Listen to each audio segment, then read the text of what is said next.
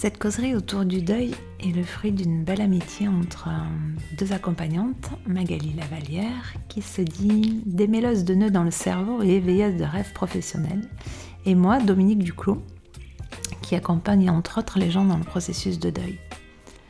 Ce qui nous réunit, c'est le désir de ramener de la paix dans la vie des gens qui ont vécu des traumas ou qui sont à un tournant de leur vie ou encore qui découvrent leur hypersensibilité.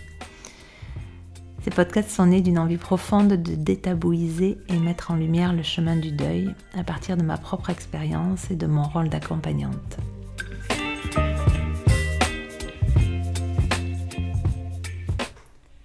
Bonjour Dominique. Bonjour. Alors euh, j'ai envie de commencer par dire que euh, je suis très contente de faire ce podcast avec toi et un petit peu euh, un petit peu en stress aussi parce que c'est quand même un challenge cette histoire-là pour toi et pour moi, je crois. Carrément. Euh, déjà premier podcast et euh, de ma vie. Et en plus, c'est un sujet qui me tient tellement à cœur que j'ai envie de bien faire et que, et que forcément c'est challengeant. C'est excitant à la fois, il y a plein de peurs et à la fois une joie de, de partager, de partager sur ce sujet vraiment. Ouais, justement, c'est comme ça que j'avais envie qu'on commence. J'avais envie de te demander qu'est-ce qui était important pour toi, qu'est-ce qui t'avait donné envie de partager? De parler du deuil Ouais. Euh, qu'est-ce qui m'a donné envie euh, ben Parce que déjà, c'est un sujet tabou et euh, que personne n'en parle. Et quand on vit un deuil, moi, j'ai eu besoin de comprendre comment ça se passe et j'ai eu besoin de ne pas me retrouver seule avec ça. Et moi, je crois que la principale raison, c'est que j'ai envie que le deuil soit plus tabou et que les gens soient vraiment accompagnés avec, euh, à l'endroit où ils sont et euh, que leurs besoins soient respectés et que les gens osent en parler. Et euh, j'ai envie de déculpabiliser aussi par rapport au deuil, tout ce qu'on traverse. Et c'est une de mes envies. Moi, une de mes envies. C'est chouette. Tu viens de dire le mot tout ce qu'on traverse et tout de suite, ça me fait plein d'images dans ma tête, moi, quand euh, j'entends ce mot-là. D'accord. J'aimerais bien que tu nous décrives justement un peu, peut-être, euh, je sais pas si on peut parler d'étapes ou de phases. Je sais qu'il y a plein de mots qui sont utilisés, mais justement, cette. Il y a quatre grandes phases dans le deuil. Il y a la première, ça s'appelle euh, le choc et le déni. C'est la phase où on apprend qu'on vient de perdre la personne qu'on aime, qui dure. Euh, j'ai pas trop donné de date parce qu'en fait, je me suis rendu compte que dans ces quatre phases-là, moi, quand je les ai traversées, quand je les ai étudiées à côté pour voir comment elles fonctionnent, on met des dates et du coup, c'est plutôt bloquant, je trouve, que euh, laisser les gens passer leurs étapes et euh, parce que tout est normal en fait dans le deuil, donc il faut arrêter de se dire qu'au bout d'un an, on devrait être à telle étape. Ou, bref. Donc la première, elle dure un, un peu.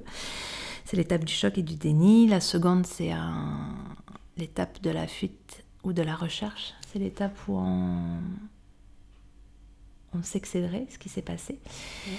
Sauf que c'est tellement douloureux et tellement violent que euh, on choisit soit la fuite, soit la recherche. C'est très inconscient. Hein. Et euh, on, soit on oscille entre les deux, soit on fait que fuir ou que rechercher, peu importe. Ça, ça dépend vraiment de, de, ce qu'on traverse. La troisième, c'est la période de déstructuration. Le mot est pas joli, il fait peur. Mais euh, c'est vraiment ça. Et c'est une période où on, perd tous ses repères intérieurs, extérieurs. Et euh, l'image que j'ai, c'est tous ces filoches au fur et à mesure autour de nous. Et euh, la, quatrième, la quatrième étape, c'est la restructuration. C'est là où on commence à ben c'est ça, se restructurer et, à revenir dans la vie petit à petit. Mais après, toutes ces, toutes ces phases se, mélangent. Et on pourrait parler de chaque phase pendant des heures parce que c'est tellement propre à chacun que chacun va le traverser comme il peut et comme bon lui semble. Parce que dans, dans, le deuil, il y a toujours cette notion de choix. On a toujours le choix de. le choix tout le temps, en fait, de ce qu'on veut traverser. Ou du moins, comment on le traverse plus. Et, euh, et toutes ces phases s'entremêlent, sauf la première, le choc et la sidération, c'est une phase qui est un peu à part parce que c'est. Euh, c'est la première en fait. Et, euh, et les autres, elles, elles peuvent se mélanger tout du long. Ok, du coup, tu as cette première qui est, on pourrait dire, un peu commune à tout le monde et qui ensuite va s'enchaîner avec les trois autres qui, elles, vont, vont faire des allers-retours. Ouais, exactement. Oui, parce que la première, euh, c'est quand on apprend et euh, il y a beaucoup de dissociation à ce moment-là, souvent. On se protège, tu veux dire On se protège, ouais, psychiquement, il y a quelque chose qui se passe d'assez, d'assez hallucinant dans le cerveau. Hein. Notre cerveau, il est quand même super bien foutu. Il produit des drogues naturelles hein, pour nous anesthésier sur des, des traumas ou des chocs, des chocs émotionnels. Et c'est vraiment ce qui se passe à ce moment-là où on est à la fois, on sait ce qui s'est passé, et à la fois on est complètement déconnecté de la réalité et euh, surtout que c'est une phase très particulière parce que enfin elles sont toutes particulières mais euh, on vient de perdre quelqu'un et à la fois tout s'enchaîne à côté il faut qu'on s'occupe de l'enterrement il faut qu'on s'occupe de, des milliards de choses que les gens n'imaginent pas au niveau administratif ce qui se passe et à la fois on est complètement déchiqueté de partout mais on est tellement anesthésié qu'on est capable de faire tout ça d'avancer de réfléchir, de, faire plein de trucs, et on est un peu comme en suspension. Et euh, moi, je sais que j'étais carrément dissociée à ce moment-là où euh, il y a une partie de nous qui œuvre à faire des choses et l'autre partie qui est complètement ailleurs. Et euh, le choc est tellement grand que psychiquement, si, si notre cerveau ne nous droguait pas, moi, j'avais l'image que je cramerais sur place, en fait, que je mourrais sur place. Le choc est trop gros, on ne peut pas l'intégrer d'un seul coup. Et pour moi, les, phases, elles, elles nous aident à intégrer petit à petit la, réalité dans toutes nos cellules, en fait. Moi, j'ai vraiment cette image de... C'est comme un télécharge... Comme quand on télécharge un programme informatique, en fait, au fur et à mesure, ça se télécharge à l'endroit où on peut, quand on peut, comme on peut. Et c'est vraiment par phase. Et euh, on en parlera plus tard, je pense, mais euh, ça fait partie des décharges émotionnelles et tout ça, où, au fur et à mesure, ça s'intègre petit à petit et, euh, et, heureusement parce que sinon ça serait pas possible si on devrait intégrer dans toutes nos cellules la violence que c'est de perdre quelqu'un, ça serait pas possible pour notre corps quoi, ni pour notre psyché d'ailleurs. C'est comme si le temps travaillait pour nous en fait, c'est ça que tu es en train de dire quelque part? Ouais, et, hum, c'est pour ça que j'avais vraiment aussi envie de parler de ça, je pense, parce que hum, le temps, c'est vraiment notre allié. Et c'est cette notion de processus et de travail de deuil, en fait. Le processus de deuil, c'est quelque chose qui se passe hum, quoi qu'on fasse. Ça se passe naturellement et avec le temps, fait que notre cicatrice psychique se, se guérit petit à petit et, euh, et c'est bien fait parce que ce processus il se fait quand c'est le moment pour nous, c'est pas nous qui décidons. Donc c'est assez curieux parce qu'il y a des moments, il se passe des choses où on, trouve ça très violent et on a l'impression que c'est pas du tout le moment qui se passe ça. Et pourtant, euh, c'est pour notre bien-être. Et nous, à côté, ce qu'on peut mettre en place, c'est le travail de deuil c'est accompagner ce processus pour qu'il se passe le plus doucement possible. Je sais que le mot doux dans le deuil, ça paraît euh, paradoxal ou antinomique, mais euh, c'est vraiment ce qui se passe. Et euh, le processus de deuil, moi j'ai une image, c'est un peu comme, comme si dans une, au fond d'un océan, il y a quelque chose qui s'est passé de très linéaire en fait. Et, et en fond, c'est comme ça, ça se passe, c'est linéaire. Et c'est c'est puissant, c'est profond, c'est tout le temps là, mais on n'a pas la main dessus. Et nous, on est au-dessus en train de prendre des vagues dans la tête, et des fois ça se calme, et des fois c'est euh, une grosse tempête. Et le travail de deuil, ça nous permet d'accompagner tout ce qui se passe en surface. Du coup, il y a une partie en fait où on a une sorte de libre arbitre, de choix, et une partie qui se passe de toute façon. Mm. Christophe Fauré, il a une, il a une euh, très belle métaphore pour ça. Du coup, c'est pas, pas besoin d'aller en chercher une autre, elle est juste parfaite. Il parle d'une cicatrice. Euh, il dit que par exemple, quand on, on se fait mal, on s'ouvre, on a une grosse, une grosse blessure. Le processus de deuil, en fait, il va faire que cette blessure, elle va cicatriser petit à petit. Elle cicatrisera de toute façon. C'est comme un os qu'on se casse. Euh, quoi qu'on fasse, il va finir par se, se ressouder. Par contre, si on ne fait rien, la cicatrice, elle sera pas belle, elle fera mal et, euh, et elle sera très très douloureuse tout le temps. Par contre, si on décide de changer les pansements, de faire venir une infirmière, de s'en occuper, la cicatrice, elle sera toujours présente, mais elle sera plus jolie et moins douloureuse. Ben, c'est ça, le travail de deuil, euh, c'est tout ce qu'on va mettre en place pour que ça se passe mieux, que ça soit plus doux. Et, euh, le processus, c'est la cicatrisation qui se fait naturellement. Et du coup, est-ce que le travail de deuil euh, va changer quelque chose à la souffrance? Euh, ça c'est un vaste sujet. Souvent quand on est en deuil, on a au début, on a l'impression que, enfin pendant, alors je sais qu'il y, a beaucoup de gens qui décident de rester dans la souffrance et ça leur appartient parce qu'on a la sensation que hum, la souffrance ça nous lie à la personne qui est partie. et ça, c'est une étape, moi je sais que ça a été une étape importante chez moi de, de comprendre que le lien se passe ailleurs que dans la souffrance. Mais au début, ça passe que par là. En tout cas, les premiers mois ou les premières années, ça dépend vraiment des gens. Mais euh, redis-moi ta question du coup. Je me suis perdue. On reviendra sur cette question du lien parce que c'est un, ouais. c'est un gros sujet. On oui. fera un podcast euh, spécifique carrément. carrément. Euh, ma question c'était est-ce que le travail du deuil va avoir une influence sur le niveau de souffrance en fait? Ben, Là, je peux répondre que pour moi. Ouais, réponds pour toi. Ouais, oui. Pour moi, oui. Clairement.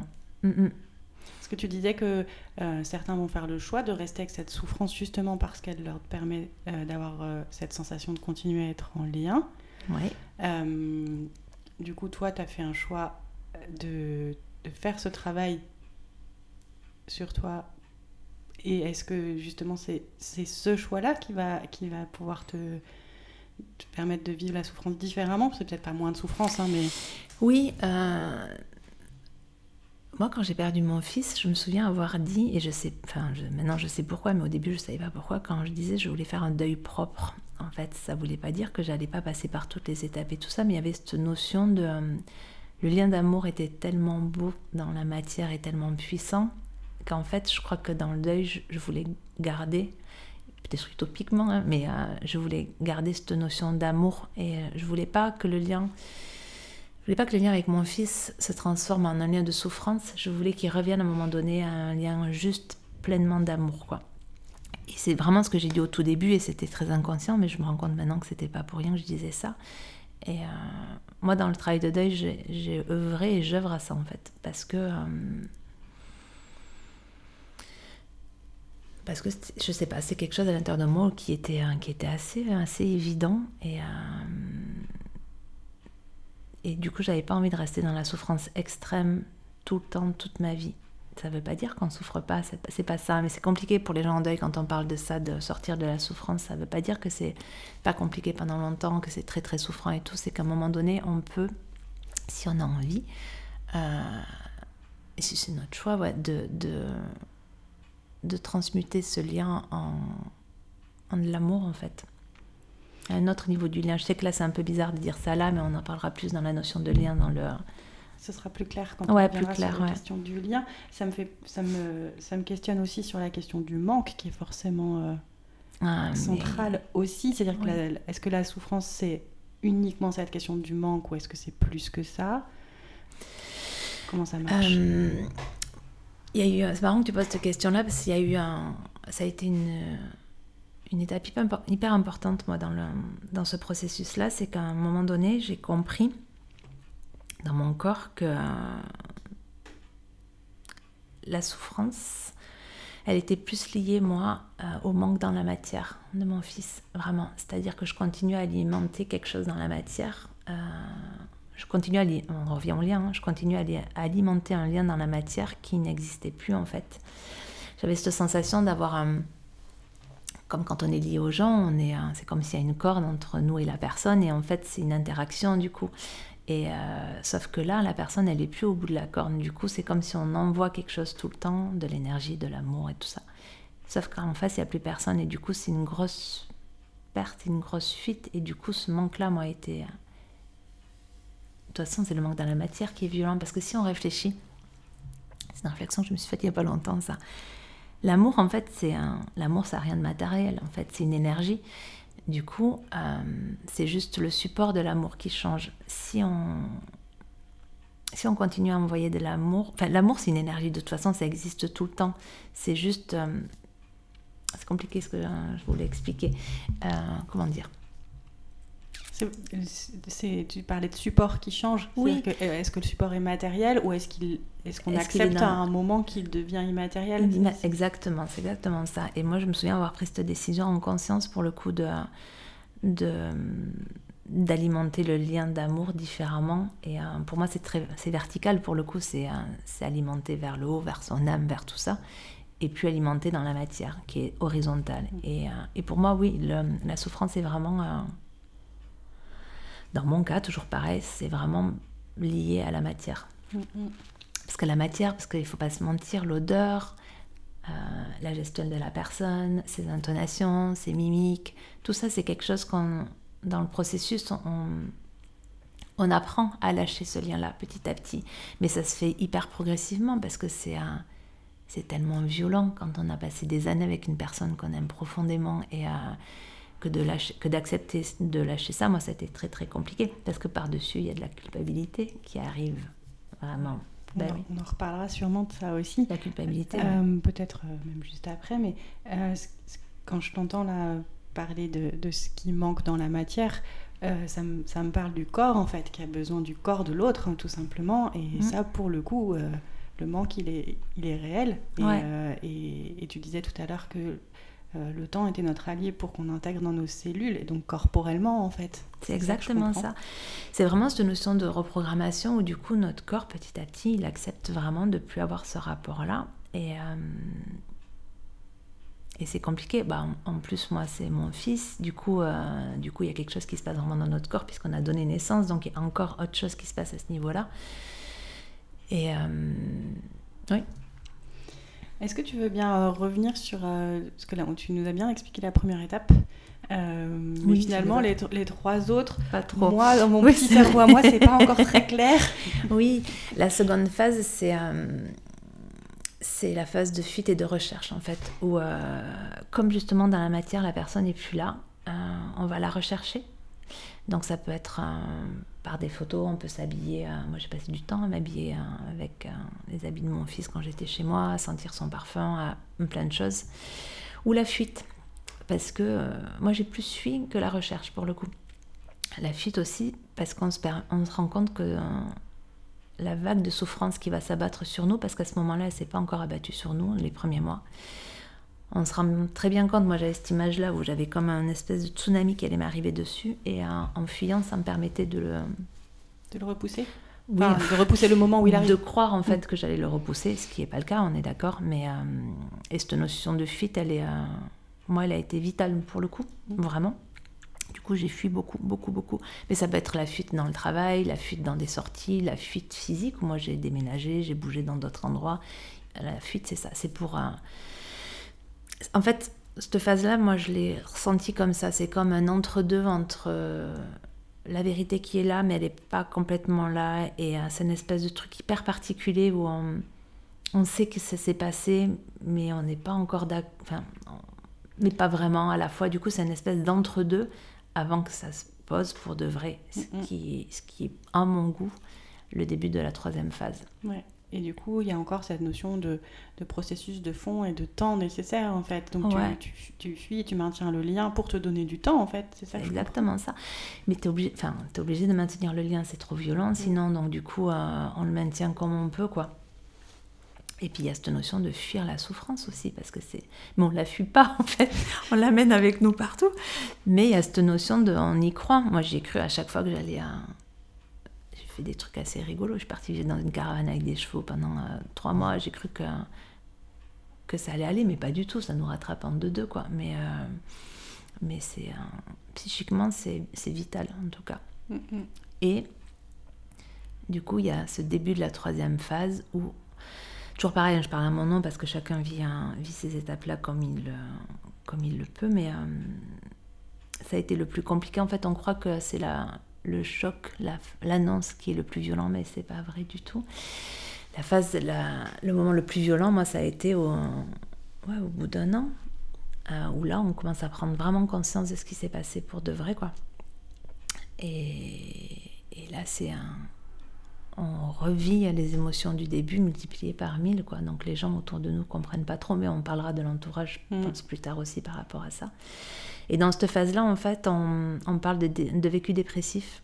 C'est un moment où euh, vous n'êtes pas en dépression. Moi, je disais souvent, euh, je suis pas malade, je suis juste en deuil et je souffre, mais euh, c'est un moment où ouais, il y a une, vague de déprime qui est là en fond, plus ou moins présente, mais ça fait partie du, du processus. D'ailleurs, il paraît que c'est signe de, de bon déroulement du processus quand cette phase est là. C'est la phase qui est la plus souffrante, tu dirais? Moi, c'était la phase la plus souffrante parce que c'est là où j'avais un. Je suis quelqu'un qui aime beaucoup la vie, qui a tout le temps plein de projets et tout. Et ça a été la phase où. Euh, où ça me demandait un effort considérable de, d'avoir envie de me lever le matin, d'avoir envie de faire des choses en fait. Et euh, moi, ça a été la plus compliquée. Pour moi, oui. C'est un moment où ça prend toute la place, en fait, c'est ça? Euh, ça aurait pu prendre toute la place, sauf que moi j'avais besoin de, de mettre du mouvement, donc d'être dans la nature, d'être en contact avec les gens. Moi, c'est quelque chose que j'ai jamais lâché le lien, justement, parce que je savais que si je lâchais le lien au début, dans la vie et avec les gens, je m'en remettrais jamais. Donc j'ai vraiment veillé à ça. Et euh, cette phase, pareil, elle dure, ça dépend des gens. Peut-être quelques mois, quelques années. Elle, elle, se mélange avec la quatrième, qui est la restructuration, où, euh, où on reprend goût à la vie. Alors je sais que ça va peut-être choquer des gens quand je dis ça, mais euh, oui, c'est un moment où on a envie de revenir dans la vie, de refaire des choses. Ça n'empêche que, que la personne est partie et est partie, mais on a on retrouve le goût, ou du moins l'envie. C'est un début de retour de goût et d'envie. Et j'imagine que ça, ça peut prendre euh, presque tout le reste de la vie finalement. Bah, de toute façon, moi je trouve, je pense que euh, le deuil, ça vous mature jusqu'à ouais, jusqu'à la fin de vos jours. Moi je dis souvent que jusqu'au dernier jour où je fermerai mes yeux, je sais que ça va me malaxer tout le temps. Et c'est ça aussi qui est, c'est pour ça aussi que je voulais parler du deuil parce que les, des fois, je me rends compte que l'entourage ou les gens, ou les gens en général pensent que le deuil, voilà, c'est tant d'années et, et c'est tout. Non, en fait, ça vous malaxe, mais jusqu'à la fin de vos jours. Ouais, du tout coup, le la temps question différemment. Qui est, qui est, souvent, ou la réflexion qu'on entend très souvent du euh, est-ce que tu as fait ton deuil n'a pas tellement de sens dans, ton, dans, dans, ce que tu nous racontes là. Non, faire son deuil, je trouve ça hyper violent déjà, à dire aux gens est-ce que tu as fait ton... Enfin, c'est bon, souvent les gens, c'est c'est bon, ça fait un an quand même. Ben non, mais c'est horrible de dire ça aux gens. Et euh, non, je pense qu'on fait, enfin, faire son deuil, ça n'existe pas. C'est quelque chose qui vous, euh, qui vous déstructure tellement et qui, et qui vous euh, déchire tellement que forcément, ça va toucher tous les plans de votre être. Et, euh, et j'allais dire sans ça qu'il y a des cadeaux cachés. Et c'est pas. Je me souviens, moi, quand on me disait ce mot-là au début, j'avais envie d'étrangler les gens. Mais pour de vrai, en fait, ça, offre, ça ouvre, ça offre ou ça invite à une transformation profonde, mais de toutes ces cellules en fait. Et ça, ça se fait sur toute une vie. Mm, mm. On y reviendra sur cette transformation parce que c'est un point ouais, important. Important et, euh, et d'ailleurs, euh, tu, si tu penses que tu as euh, suffisamment expliqué ces étapes, ça me plaît bien de conclure sur ça. Ouais. Sur, pour pour ce, ce, podcast et ce, et ce thème des différentes étapes du deuil. Et puis on a plein plein d'autres choses qu'on a envie d'évoquer dans, dans d'autres podcasts. Alors, il y a une part de moi qui dit Mais j'ai pas tout dit sur les phases. Mais en fait, ça suffit comme ça, ouais. Merci. Merci.